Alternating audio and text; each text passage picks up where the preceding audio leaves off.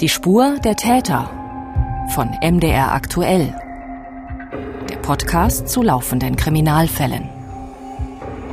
Der 4. Januar 2022, der zweite Arbeitstag des Jahres erst, und trotzdem war er für einige Menschen in Sachsen ein unvergesslicher. Sowohl für die Angestellten eines Lebensmittelbetriebes aus dem Landkreis Mittelsachsen als auch für den erfahrenen Zollfahnder Thoralf Log. Ich war selber schon beeindruckt, weil ich, ich habe natürlich schon viele Fotos und, und, und auch von Kollegen entsprechende Berichte gelesen, von anderen Aufgriffen, wo große Mengen sichergestellt wurden. Ähm, aber ich selber habe so eine große Menge Rauschgift auch zum ersten Mal live und in Farbe sehen dürfen. Und ähm, das beeindruckt einen schon, das ist überhaupt keine Frage. 700 Kilogramm Kokain. Es ist der bisher größte Fund dieser Art in Sachsen gewesen, versteckt in einer Großlieferung Rohrzucker. Die Meldung des Fundes durch die gemeinsame Ermittlungsgruppe Rauschgift sorgte natürlich auch für Aufmerksamkeit in unserem Nachrichtenradio MDR aktuell. In einem Lebensmittelbetrieb in Sachsen haben Ermittler mehr als 700 Kilogramm Kokain beschlagnahmt. Wie das Landeskriminalamt mitteilte, ist das die größte Menge, die jemals im Freistaat entdeckt wurde. Der Straßenverkaufswert liege bei über 150 Millionen Euro. Die Drogen seien in einer Großlieferung Rohrzucker versteckt gewesen. Wir beschäftigen uns heute hier im Podcast Die Spur der Täter mit den aktuellen Ermittlungen, der Bedeutung solcher Rekordfunde für den Drogenmarkt in Deutschland und auch den weltweiten Verstrickungen des Drogenhandels. Ich bin Mathis Kiesig und bei mir ist heute wieder mein Kollege Felix Gebhardt von MD Aktuell, der sich in dieses Thema wieder hineingestürzt hat. Hallo Felix. Hallo Mathis und schön, dass Sie auch wieder zuhören. Wir sprechen heute wieder über einen laufenden Kriminalfall, in diesem mhm. Fall aus Sachsen. Das ist natürlich für Sie, liebe Hörerinnen und Hörer, auch etwas Besonderes, weil man ganz nah an aktuellen Entwicklungen dran ist. Allerdings ist es auch eine Herausforderung für unsere Recherche, denn wir sprechen ja immer wieder auch über die Arbeit der Polizei, bei der aber einige Details dann doch verschwiegen werden müssen. Ermittlungstaktische Gründe, wie es dann immer im Polizeisprech heißt. Das bedeutet aber letztlich nichts anderes, als dass durch zu viele Informationen Täterwissen preisgegeben werden könnte oder potenzielle Zeugen beeinflusst werden könnten oder die Ermittlungen auf irgendwelchen anderen Wegen behindert werden könnten. Und deshalb müssen die Ermittlerinnen und Ermittler immer wirklich sehr von Fall zu Fall abwägen, wie sie dem Interesse der Öffentlichkeit gerecht werden können und wie sie trotzdem ihre Ermittlungen nicht gefährden. Trotzdem konnten wir auch in diesem Fall heute ein wenig hinter die Kulissen schauen, was bei der Ermittlungsarbeit besonders im Fokus steht, Felix. Ja, es ist natürlich nicht ganz einfach, mit den Ermittlerinnen und Ermittlern ins Gespräch zu kommen, dass wir einen Einblick in die Arbeit bekommen wollen. Da gibt es viel Verständnis von der Seite und es geht aber dann auch nur mit viel Fingerspitzengefühl und nur in diesem Rahmen, dass wir die Ermittlungen nicht gefährden. Du hast es schon umschrieben und weiterer wichtiger Aspekt, der mir genannt wurde, ist, äh, wir haben zugegebenermaßen auch selbst mehr Informationen, als wir hier erzählen können im Podcast. Ich habe nochmal abgeklärt mit den Ermittlern, es geht hierbei auch um den Schutz dieses sächsischen Unternehmens, äh, bei dem das Kokain gefunden wurde, also auch um den wirtschaftlichen Schaden, dem vorzubeugen. Möglicherweise hat man da auch einen Ruf zu verlieren, wenn man international handelt. Das ist also ein weiterer Grund, warum wir nicht näher ins Detail gehen können, um welches Unternehmen es sich handelt und wo genau es sich befindet. Also insgesamt schwierige Recherche, auch weil der Fall noch ganz am Anfang ist. Man versucht, die ersten Tage nach so einem Fund natürlich zu nutzen. Wir haben auch erst eine Woche später offiziell davon erfahren von der Polizei. Möglicherweise gibt es ja äh, Täter oder Hinterleute, die man bei dieser Tat noch aufspüren kann und man hat insofern dann die Chance, noch die anderen Ermittlungen zu machen, ohne dass die Täterseite gewarnt ist, weil sie möglicherweise noch gar nicht weiß, wo das Ganze aufgeflogen ist oder wo das Rauschgift verloren gegangen gegangen ist. Und trotzdem versuchen wir Ihnen, liebe Hörerinnen und Hörer, natürlich diesen Fall und auch die Arbeit von Polizei und Zollfahnern etwas näher zu bringen. Felix, wer ist denn jetzt alles in diesem konkreten Fall an den Ermittlungen beteiligt? Wir fangen da mal ganz oben an. Ähm, ganz oben ist äh, die Leitung dieses Ermittlungsverfahrens, die liegt bei der Staatsanwaltschaft Chemnitz. Die wird juristisch äh, als Herrin des Ermittlungsverfahrens bezeichnet. Also sie hat das Verfahren eingeleitet. Die besondere Rolle spielt jetzt aber gerade zu Beginn auch der Untersuchung die gemeinsame Ermittlungsgruppe Rauschgift. Die GER wird sie abgekürzt und die gibt es in Sachsen seit 1993. Einer der leitenden Ermittler hat sich für uns Zeit genommen und für die Spur der Täter mit mir gesprochen. Wir nennen ihn auch gleich seinen Namen. Aber, und da sind wir ganz klar im Vorteil hier, dass wir im Podcast kein Bild brauchen. Er legt nämlich ganz besonderen Wert darauf, dass er nicht zu sehen ist, nicht erkennbar ist im Zusammenhang mit seinen Ermittlungen, weil es eben auch sehr gefährlich werden kann, sagt er. Also ich habe noch nie ein Interview gegeben, wo ich mein Gesicht im Fernsehen gezeigt habe. Also wenn ich wirklich ein Fernsehinterview gegeben habe, dann entweder nur von hinten oder ähm, verpixelt und in der Presse ist mein Foto so, glaube ich, auch noch nie erschienen. Ich sag mal, es macht relativ wenig Sinn, wenn man in so einem Bereich tätig ist, wo es um schwere und organisierte Rauschgiftkriminalität geht. Ähm, und wenn man sich dann aber trotzdem öffentlich im sozialen Netzwerken und was weiß ich überall präsentiert, also ich bin kein Verfechter, sowieso nicht, sich öffentlich im Internet zu präsentieren. Gut, das muss jeder für sich selber entscheiden, aber wie gesagt, es geht natürlich auch um den Schutz meiner Person, meiner Kollegen, meiner Dienststelle und natürlich letztendlich auch meiner Familie, das ist ja völlig klar. Er und seine Kollegen haben also teilweise mit gefährlichen Bandenstrukturen zu tun und teilweise auch mit gewaltbereiten und bewaffneten Tätern. Wie sind die Ermittler denn dafür abgestellt in diesem Team? Wie groß ist das Team und wie muss man sich das vorstellen, diese Einheit?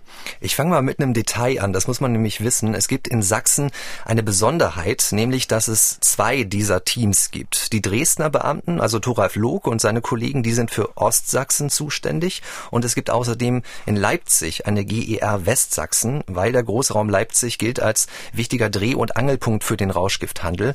Also deshalb diese Aufteilung, die gibt es so seit 2010 für den Freistaat. Jede dieser Gruppen besteht zur Hälfte aus Beamten des Zollfahndungsamtes und des LKA. Das sind acht plus acht Dienstposten, also insgesamt 16 Beamte. Einerseits vom Landeskriminalamt, das sind die Beamten von der sogenannten Abteilung 2. Da geht es dann um die OK-Delikte, sagt man, also organisierte Kriminalität auch um Wirtschaftskriminalität, Umweltkriminalität, Korruption oder auch gestohlene Autos. Also aus dieser Abteilung kommen acht Ermittler, dazu dann noch weitere acht Beamte vom Zollfahndungsamt Dresden.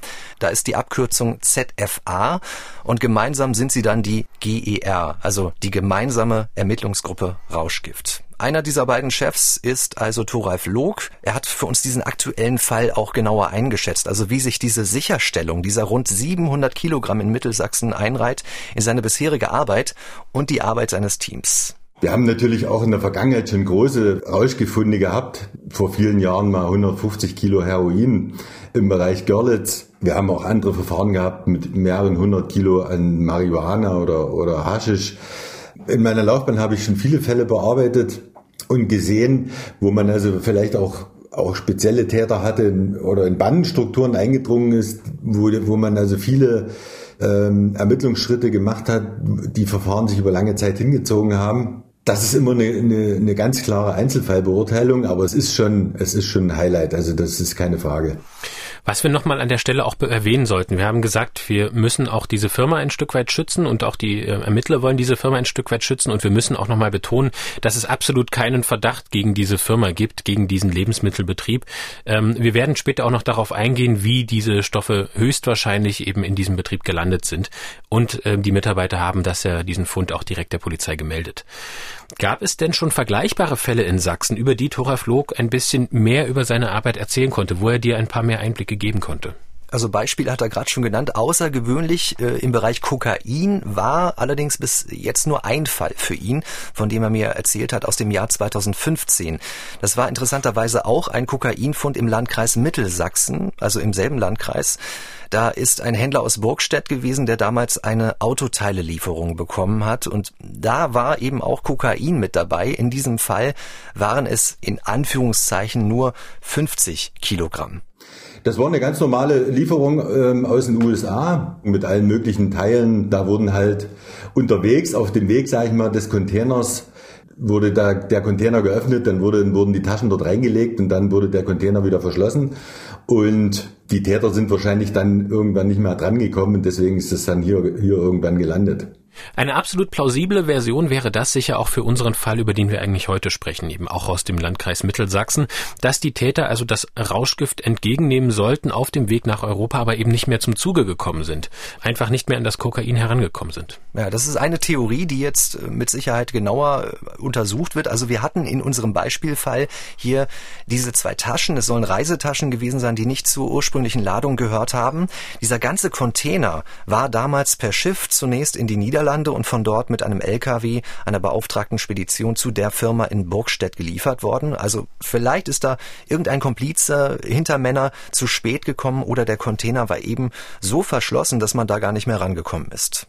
Wie sind denn die Ermittlungen 2015 bei dem Fall in Burgstedt dann in Gang gekommen? War das auch so ein Zufallsfund wie der heute? Ja, man hat vermutet, dass das Rauschgift sein könnte. Deshalb ist die Polizei gerufen worden. Da wird dann auch gegebenenfalls Unterstützung angefordert. Zum Beispiel die Tatortgruppe vom Landeskriminalamt, die Spurensicherung.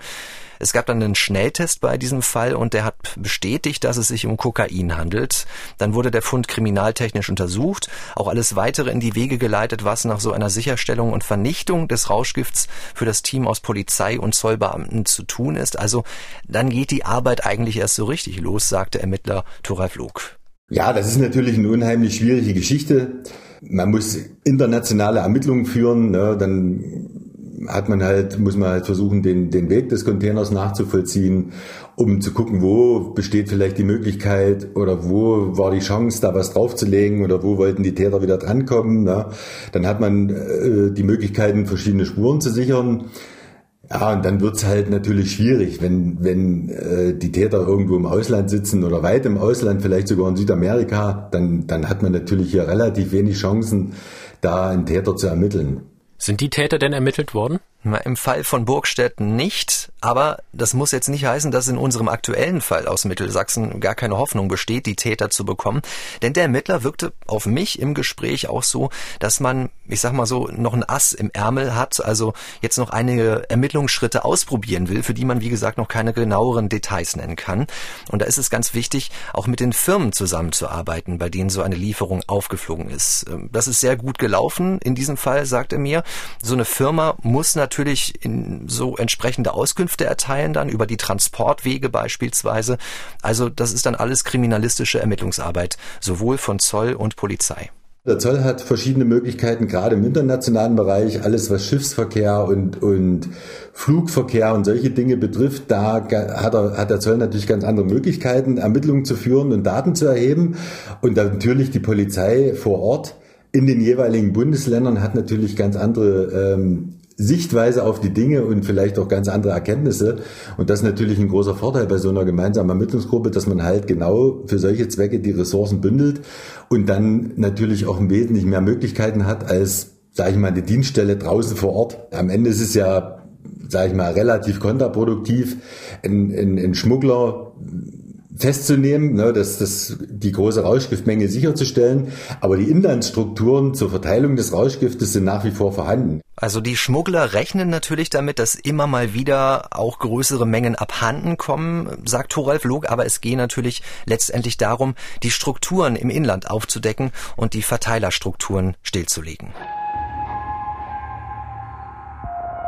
2015 wurden 50 Kilogramm Kokain zufällig bei einer Lieferung an eine Firma in Mittelsachsen entdeckt. Die Hintermänner konnten damals nicht ermittelt werden. Jetzt, 2022, waren es 700 Kilogramm und die Ermittlungen zu den Hintermännern stehen noch am Anfang.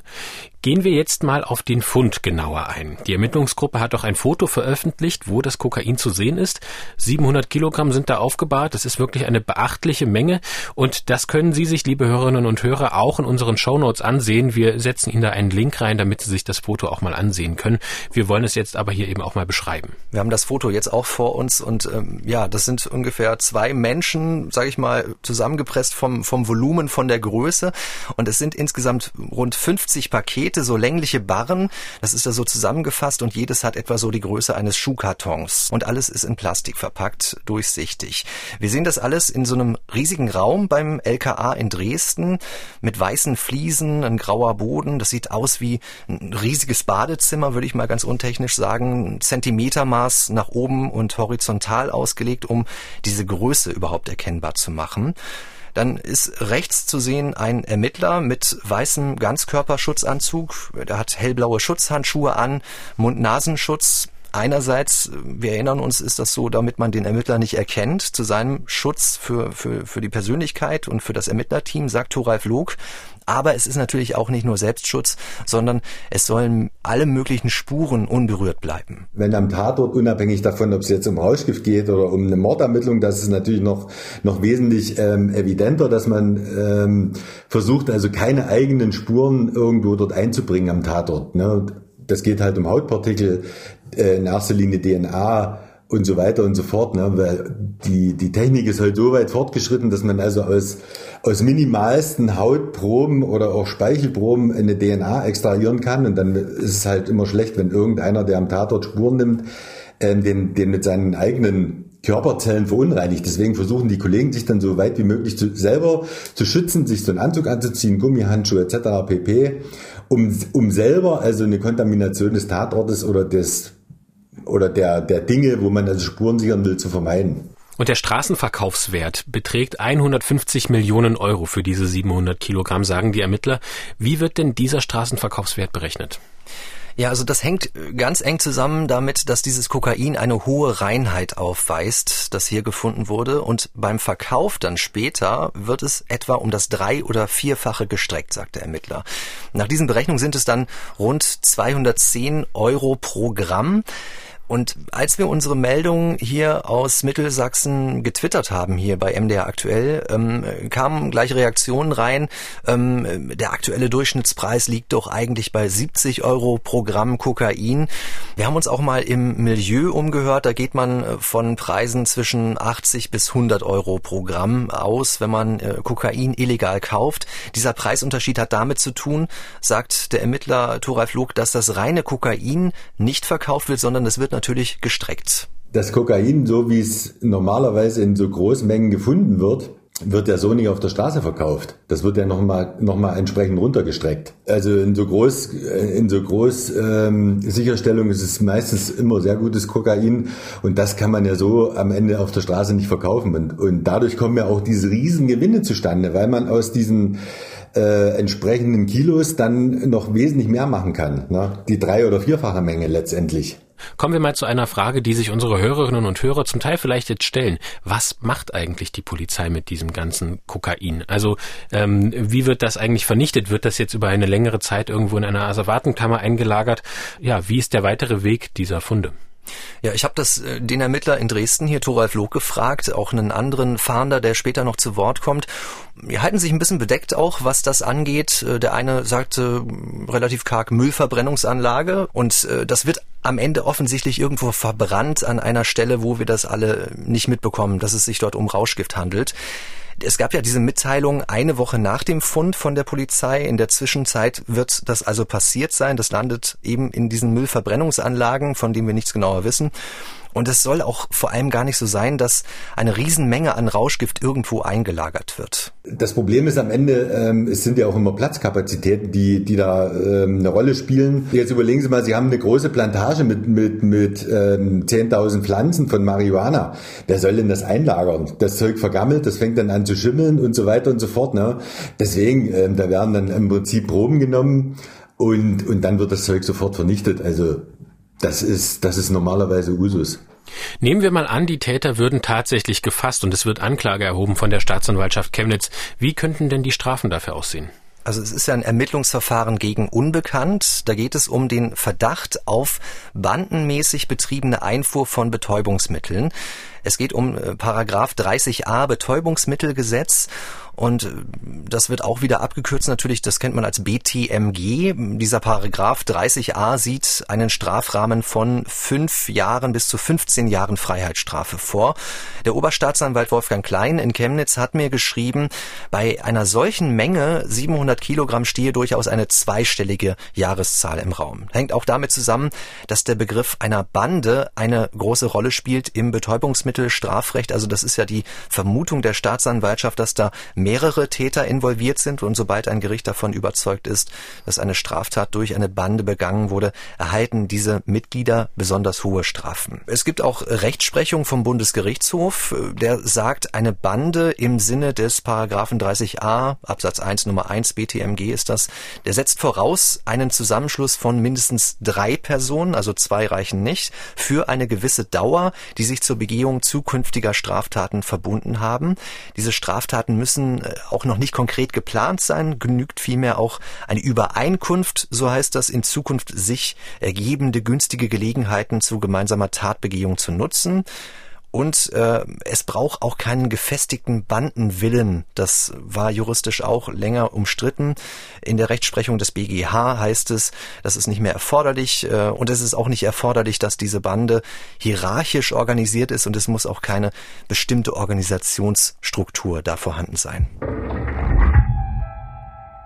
Fassen wir noch einmal zusammen, was wir bisher besprochen haben. Anfang Januar wurden 700 Kilogramm Kokain mit einem geschätzten Wert von 150 Millionen Euro zufällig bei einem Lebensmittelbetrieb in Sachsen gefunden. Die gemeinsame Ermittlungsgruppe Rauschgift von LKA und Zoll steht mit den Ermittlungen noch am Anfang und ermittelt nun international, um die Hintermänner dieses Schmuggels aufzudecken. Wenn die Täter identifiziert und festgenommen werden können, drohen ihnen lange Haftstrafen.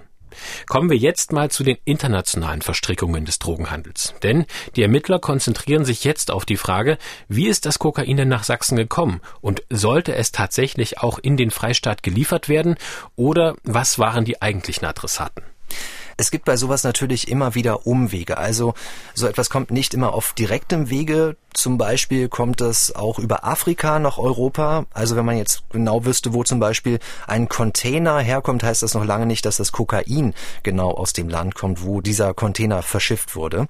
Erster Anhaltspunkt ist auf jeden Fall, dass anders als bei chemischen Drogen, also zum Beispiel Crystal Meth, ähm, ist man bei organischen Drogen auf die Pflanze angewiesen. Und das Kokain hat eben seinen Ursprung in den Coca-Pflanzen Lateinamerikas, also Südamerika. Speziell sind das Kolumbien, Peru, Peru, Bolivien. Bettina Fehlings vom Bundeskriminalamt ist Referatsleiterin im Bereich Rauschgiftbekämpfung, genauer gesagt für Kokain, auch für Heroin und Cannabis. Und da geht es um strategische und operative Analyse beim BKA. Es gibt da eine enge Zusammenarbeit übrigens zwischen diesem Referat mit der gemeinsamen Ermittlungsgruppe Rauschgift für Ostsachsen. Bettina Fehlings kennt den Ursprung und die Lieferwege von Kokain ganz genau. Also in der Regel kommt Kokain aus Südamerika, das ist richtig. Und äh, in den letzten Jahren auch sehr häufig geschmuggelt in Seefrachtcontainern. Das ist die derzeit, derzeit häufigste Schmuggelmethode. Äh, und damit kommt natürlich das Kokain regelmäßig über die großen Seehäfen für Nordeuropa, Antwerpen, Rotterdam oder auch Hamburg, aber auch über alle anderen großen Seehäfen in Europa. Äh, allein in Antwerpen und Rotterdam haben wir im vergangenen Jahr schon eine Rekordsicherstellungsmenge von 160 Tonnen Kokain sichergestellt. Und äh, sag mal, auch das Kokain, was jetzt in Sachsen sichergestellt worden ist, ist über einen großen nordeuropäischen Hafen gekommen und war, mh, hm, davon kann man zumindest ausgehen, gar nicht für Sachsen bestimmt, sondern es ist den Tätergruppierungen einfach nicht gelungen, das Kokain rechtzeitig zu bergen. Also entweder indem man Container öffnet und das Kokain rausholt, was jetzt in diesem Fall wahrscheinlich schwierig geworden wäre, weil äh, die Kokainpäckchen ja in großen Big Packs mit äh, Zucker versteckt waren. Ähm, was aber dann häufig vorkommt, und es wäre hier mutmaßlich auch so gewesen, dass halt der ganze Container entwendet wird. Das scheint nicht gelungen zu sein, deswegen ist das Kokain in Sachsen angekommen. Wir sind aber ziemlich sicher, dass es da nicht hin sollte. Also die Expertin vom BKA sagt gerade bei Sicherstellung in dieser Größenordnung, dass das Kokain ohnehin nicht ausschließlich für Deutschland bestimmt ist, sondern für den europäischen Markt insgesamt. Also das sind größere Täterstrukturen, viele Gruppierungen daran beteiligt und es wird europaweit verteilt. Das Bundeskriminalamt registriert also einen Rekord alleine in den Häfen Antwerpen und Rotterdam im letzten Jahr von 160 Tonnen Kokain, die dort sichergestellt wurden. Inwiefern ist das eine neue Qualität? Also BKA-Expertin äh, Bettina Fehlings hat mir von weiteren Rekorden berichtet. Wir hatten ja auch bisher die größte einzige Sicherstellungsmenge in Europa, die es jemals gab, letztes Jahr in Deutschland 2021 im Februar 16 Tonnen Kokain im Hafen von Hamburg. Also das, was man auf jeden Fall feststellen kann, ist, dass die Verfügbarkeit von Kokain sehr hoch ist. Also wenn Sie mal überlegen, im Jahr 2020 haben wir weltweit rund 1000 Tonnen Kokain sichergestellt. Das hat aber am Markt nicht zu maßgeblichen Engpässen geführt und das lässt schon darauf schließen, dass die Verfügbarkeit sehr hoch ist. Also egal, wie viele Tonnen Kokain sichergestellt wurden, es hat überhaupt keine Auswirkungen auf den Markt, sagt sie. Und was auch ein Indikator dafür ist, nach ihrer Einschätzung, es gab in den letzten Jahren einen hohen Reinheitsgrad, den man beim Kokain festgestellt hat. Also bei den Sicherstellungen durch Polizei und Zoll waren das meist so um die 90 Prozent Wirkstoffgehalt bei den Großlieferungen, die dann erst vor vor Ort für den Verkauf ja an die Konsumentinnen und Konsumenten gestreckt werden. Auch das also dieser hohe Wirkstoffgehalt von dieser großen geschmuggelten Rauschgiftmenge, das spreche für eine hohe Verfügbarkeit von Kokain am Markt. Das heißt also, man kann auch wirklich diesen Kokainmarkt mit einem ganz normalen Markt für legale Mittel vergleichen. Es gibt ein Angebot und eine Nachfrage. Ja, das ist ihre Einschätzung. Sie hat auch noch mal klar die Konsumentenseite genannt. Also man müsse sich mal vorstellen, wie viele Kokainkonsumenten es geben muss in Deutschland, Europa, weltweit bei solchen Zahlen, über die wir jetzt sprechen. Früher hat man von einer weichen Droge gesprochen, ist definitiv nicht mehr, sagt sie. Kokain sei in der Mitte der Gesellschaft angekommen, aber es ist weiterhin eine vergleichsweise teure Droge, also im Vergleich eben auch zu Crystal Meth zum Beispiel, worüber wir später noch sprechen. Ähnlich soll es wirken, das wissen wir. Und äh, diese ganzen Einschätzungen decken sich auch mit dem unseres Ermittlers aus Dresden, der sagt, die Nachfrage auf dem Kokainmarkt in Europa sei riesig.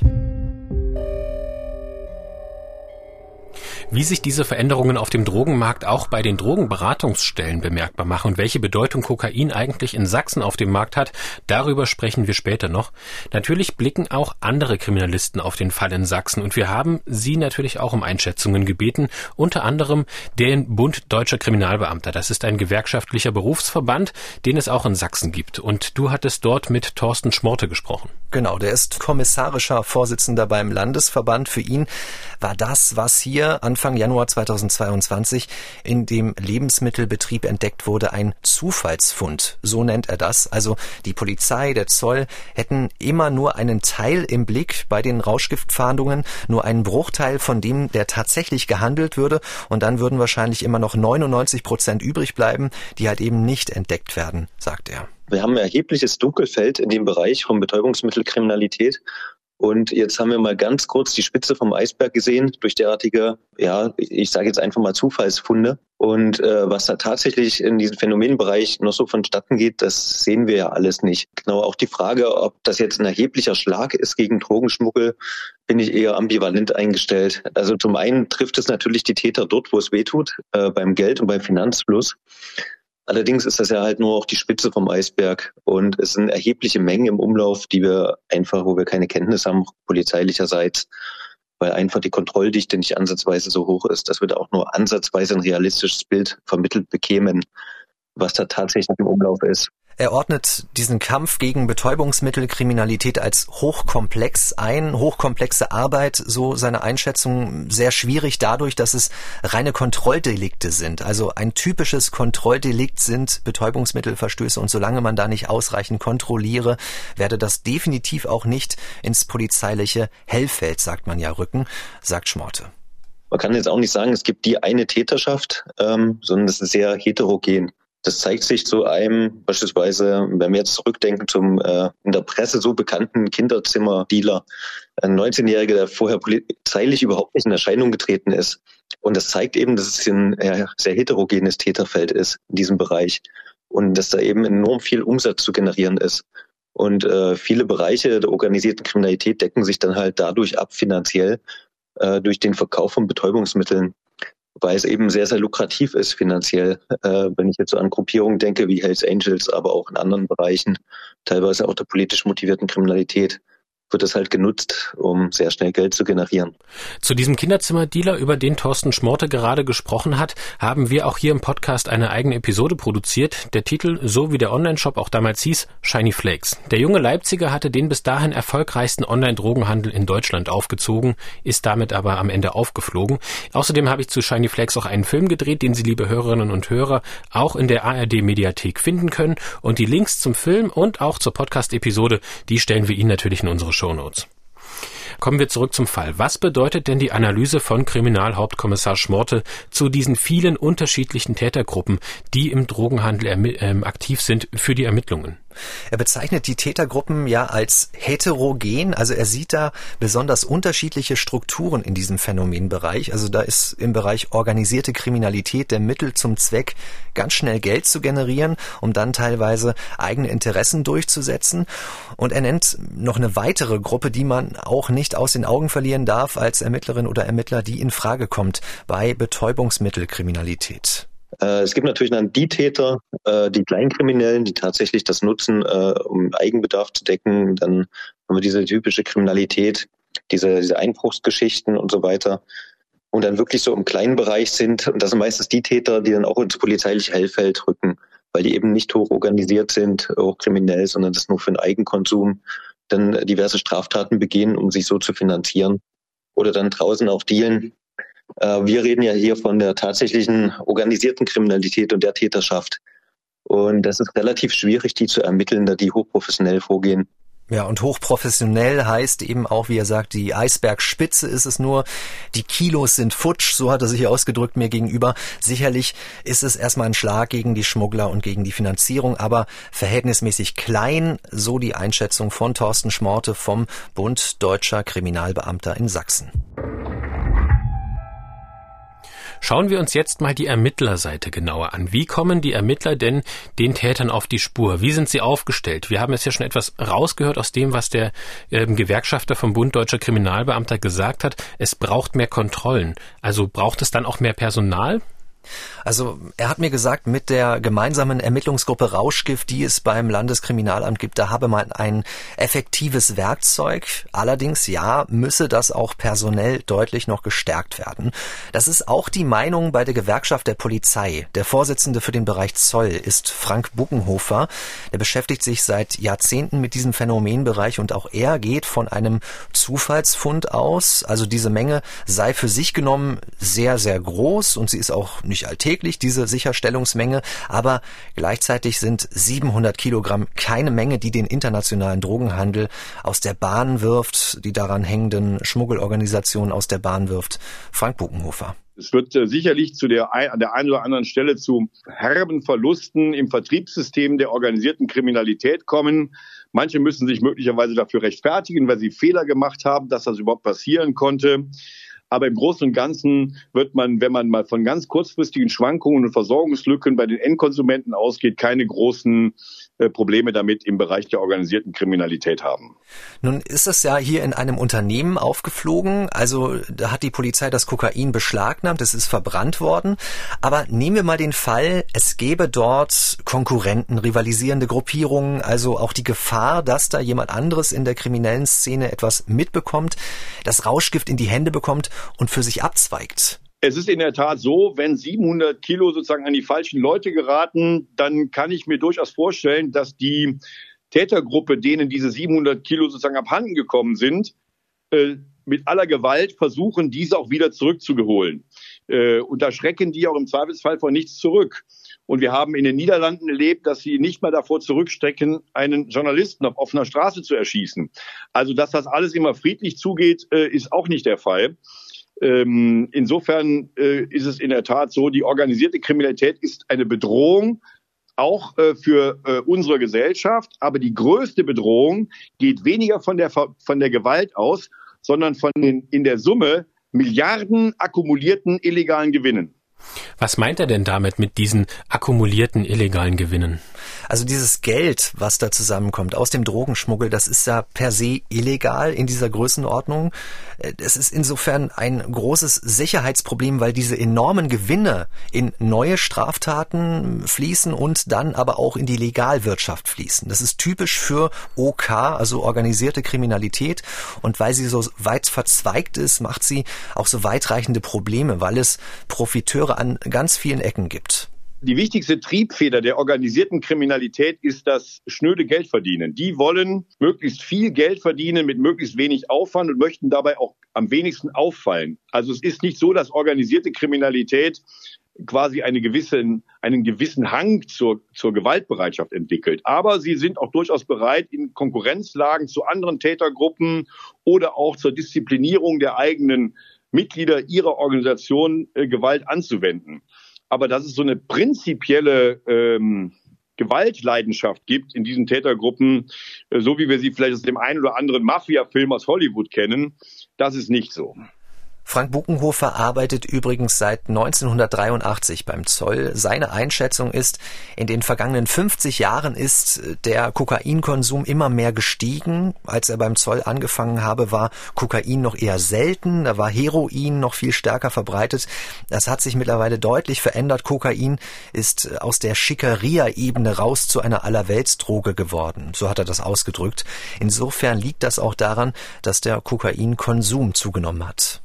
Wir haben jetzt mit ganz vielen handelnden Personen, Ermittlerinnen und Ermittlern gesprochen und wir merken, dass der Zoll bei der Bekämpfung des Drogenhandels eigentlich die zentrale Rolle einnimmt, oder?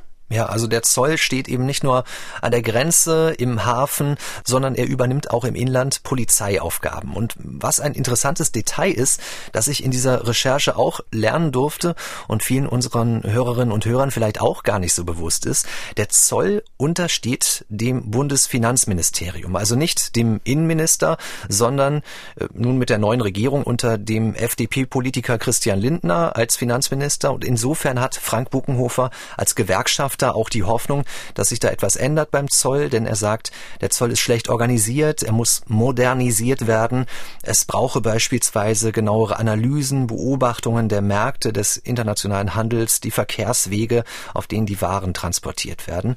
Also die Zollfahndung müsse besser werden, aber auch die ständige Überprüfung durch die Kontroll- und Streifendienste, die seien nämlich gar nicht im Dauereinsatz. Die Zollverwaltung hat äh, bis heute nicht den Anspruch, dass sie überhaupt rund um die Uhr Kontrollpersonal auf der Straße hat.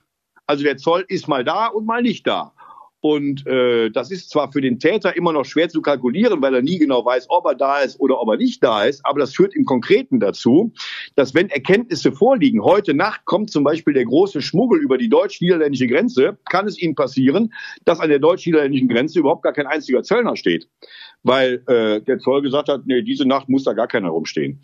Und äh, da ist auch gar nicht das Personal für da. Und das sind strukturelle Probleme, neben der Frage der strategischen Ausrichtung, äh, die so erheblich sind, dass man nicht davon reden kann, dass die Zollverwaltung ihren polizeilichen Auftrag der wirksamen Schmuggelbekämpfung vollumfänglich wahrnimmt. Die einzelnen Kollegen sind sehr engagiert, aber wenn die dahinterliegende Struktur nicht funktioniert, dann können die noch so gut kämpfen. Am Ende bleibt es ein halbherziges Projekt, der Präsidenten äh, der Zollverwaltung. Also die Struktur muss anders werden, aber auch mehr Personal muss noch eingestellt werden, sagt er. Die Einstellungsquote sei zwar erhöht worden zuletzt, aber es braucht noch mehr. Es brauche bundesweit mindestens 8000 zusätzliche Zollbeamte und zu dieser Neustrukturierung liegt auch schon ein Konzept auf dem Tisch. Es gibt einen Gesetzentwurf von der Gewerkschaft der Polizei für den Bereich Zoll. Nun wollen wir noch einmal auf den Bereich der Drogenkonsumenten schauen, denn die sind letztlich ja entscheidend dafür, welche Droge wie viel konsumiert wird, also wie groß die Nachfrage am Markt ist dementsprechend natürlich auch ähm, die Preise und die Angebote sich verändern. Wie sieht das denn in Sachsen aus? Auch im Vergleich von Kokain und Crystal, das ist ja doch eine vergleichbar wirkende Droge, wie wir ja schon mhm. erwähnt haben. Und Sachsen hatte ja sicherlich allein aufgrund der geografischen Lage so eine besondere Position, wegen der Nähe zu Tschechien, dem Nachbarland, in dem eben besonders viel Crystal auch produziert wird.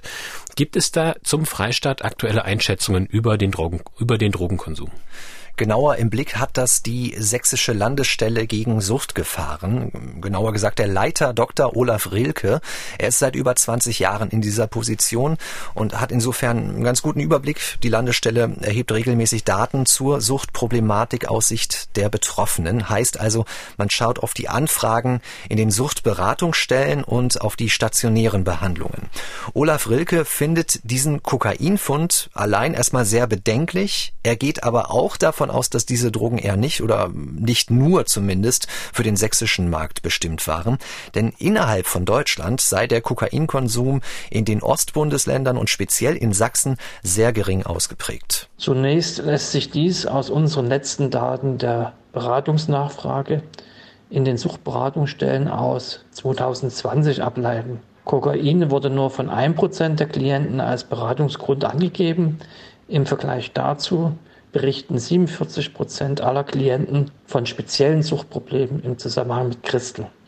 In Sachsen ist Christel nach wie vor die besondere Problemsubstanz im Bereich der illegalen Drogen. Christel gilt als Kokain des kleinen Mannes. Es wirkt ähnlich stimulierend und ist im Vergleich zu Kokain preiswerter. und ist jedoch auch hinsichtlich der Suchtpotenz und der Nebenwirkungen sehr viel gefährdender. Also nur bei einem Prozent der Klienten geht es um Kokain bei den Beratungsstellen in Sachsen und immerhin um 47 Prozent, also knapp die Hälfte aller Beratungsfälle, geht es um Crystal. Das ist natürlich eine Einschätzung, die erstmal die Relation zwischen diesen beiden Drogen noch ein bisschen klarer macht für Sachsen. Ja, und er sagt ja auch, Crystal Meth gilt als Kokain des kleinen Mannes, weil es eben ähnlich aufputschende Wirkung hat wie Kokain. Die Landesstelle gegen Suchtgefahren schätzt also ein nach wie vor scheint Crystal in Sachsen weiterhin problematisch. Es gibt gleichbleibend viel Beratungs- und Behandlungsbedarf, Nachfrage für Suchtberatung und stationäre Entzugsbehandlung. Neue Daten soll es dazu übrigens im März 2022 geben. Dann kann man wieder neue Rückschlüsse ziehen, ob es neue Konsumtrends im Drogenbereich gibt. Aber man muss natürlich natürlich auch sagen, dass äh, die Suchtberatungsstellen äh, gar nicht so sehr viel davon zu spüren bekommen, wenn Menschen beispielsweise in stabilen sozialen Verhältnissen leben. Das hat mir auch eine der Expertinnen und Experten für den Podcast gesagt. Also wenn man sozial abgesichert ist und äh, den Drogenkonsum vielleicht in gewisser Weise im Griff hat, dann fällt man am Ende ja auch gar nicht so auf. Bei den Beratungsstellen meldet man sich gar nicht. Also man fällt am Ende durchs Raster. Abschließend können wir festhalten, die Ermittlerinnen und Ermittler, die wir gefragt haben, gehen davon aus, dass das Kokain nicht explizit nach Sachsen geliefert werden sollte, sondern die Ware nur nicht aus dem Container geholt werden konnte. Der Fund ist also ein Zufallsfund gewesen. Und man kann auch von einer sehr hohen Dunkelziffer ausgehen, also von einem enorm großen Drogenhandel, von dem die Ermittlerinnen und Ermittler überhaupt nichts mitbekommen. Um diese Zahlen aber mehr ins Hellfeld zu bringen, braucht es mehr Zollbeamte. Diese Forderungen der Gewerkschaften haben wir auch hier im Podcast abgebildet. Felix, ich danke dir für deine sehr umfangreichen Recherchen wieder mal. Ja, sehr gerne. Und auch ich sage nochmal an dieser Stelle vielen Dank an die Ermittler, die Expertin in unserem Podcast, die uns dieses Mal auch wieder einen Einblick in diese spannende Arbeit gegeben haben, soweit das eben möglich ist. Vielleicht haben Sie es schon entdeckt, liebe Hörerinnen und Hörer. Bei Spotify können Sie die Podcasts jetzt auch bewerten. Und da würden wir uns natürlich auch über fünf Sterne von Ihnen freuen, wie das auch bei anderen Podcast-Plattformen möglich ist. Abonnieren Sie unseren Podcast, wenn Sie das nicht schon getan haben. Dann bekommen Sie auch automatisch unsere nächste Episode, die wir Ihnen anbieten in zwei Wochen. Am 4. Februar geht es weiter und dann beschäftigen wir uns mit einer Aussage vor Gericht, die für den Zeugen später tödlich endete. Das ist wieder ein sehr spannender Fall, diesmal aus Sachsen-Anhalt. Wenn Sie uns Feedback schicken möchten, dann schreiben Sie uns gerne eine Mail an die-spur-der-täter mit ae.mdr.de. Und bevor Sie jetzt abschalten wollen, gibt's noch eine Empfehlung von mir zum Weiterhören.